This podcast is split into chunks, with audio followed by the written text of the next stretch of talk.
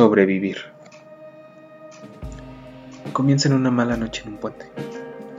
Había vivido con depresión por dos años. Quisiera que hubiera una causa clara para mi depresión, que se fuera un trauma de niño, que me golpearon, o algo de ese tipo. Pero mis problemas son menos dramáticos que eso. Solo tenía presión por no cumplir con las expectativas de los demás. No lograba encajar con mis amigos y ocultaba realmente quién era.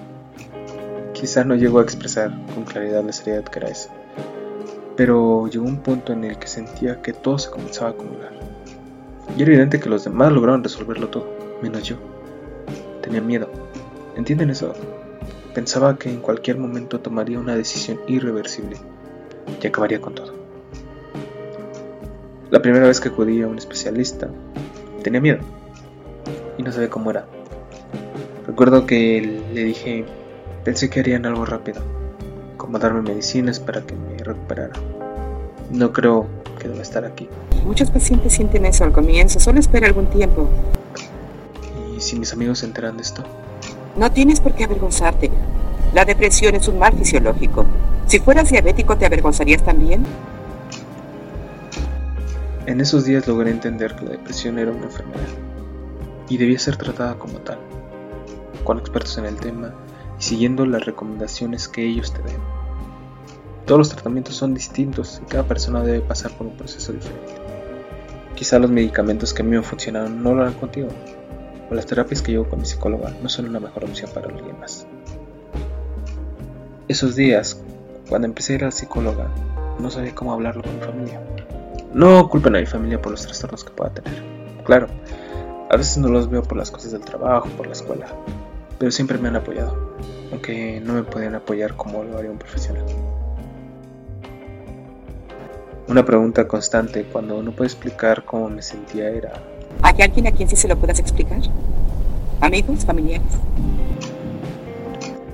Tengo amigos y familia, pero no era sencillo. Siempre debemos de tener un grupo de personas que nos ayude a desahogarnos, lo más difícil que me tocó aprender durante este proceso fue que los amigos siempre son temporales. Conocí personas iguales a mí, y algunos casos más graves. No era difícil conocerlos o hablar con ellos, pero me daba miedo, porque me veía reflejado en ellos. Me recordaba cómo me siento a veces, que estoy al borde de explotar, que toda la presión, el estrés y las emociones se acumulan y no las puedes sacar. Aunque no siempre me había sentido así. Sé que tengo muchos recuerdos felices. Pero el tiempo avanza y de repente todo cambia. La universidad, las malas notas, deudas, sueños frustrados, una pandemia, personas perdidas, una crisis económica. Y todas esas cosas aparecieron de la nada. Y casi el mismo día. Sé que hay muchas personas allá afuera luchando con todas sus fuerzas por vivir. Y casi es una necedad en mí no apreciar lo que tengo a mi familia, a mis amigos, mis mascotas y también la posibilidad de estar frente a un micrófono para hablar con la gente. Antes creía que esto no tenía ningún sentido, pero es lo que más me ha ayudado, porque esto es divertido y me ayuda porque me puedo desahogar y por unos momentos puedo apartar mi mente de las cosas que me unen. Ya sé que estás pensando, ¿qué es esto?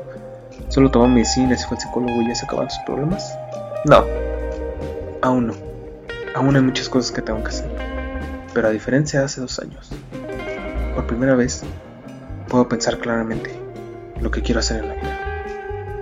Pasear, comer, beber, tomar café, hablar, tomar el metro, tomar un avión, viajar en coche, leer, leer mapas, hacer mapas, hacer arte, volver a estudiar, abrazar a mis papás, a mis hermanos, jugar con Luca, jugar con Kira, día de campo, salir de práctica de campo, ir al cine solo, ir al cine acompañado, escribir un libro, tener una cita, contarle mi historia a la gente, escucharte, ayudar a gente como yo, dibujar, correr, viajar, jugar fútbol.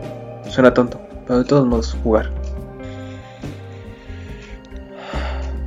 Respirar.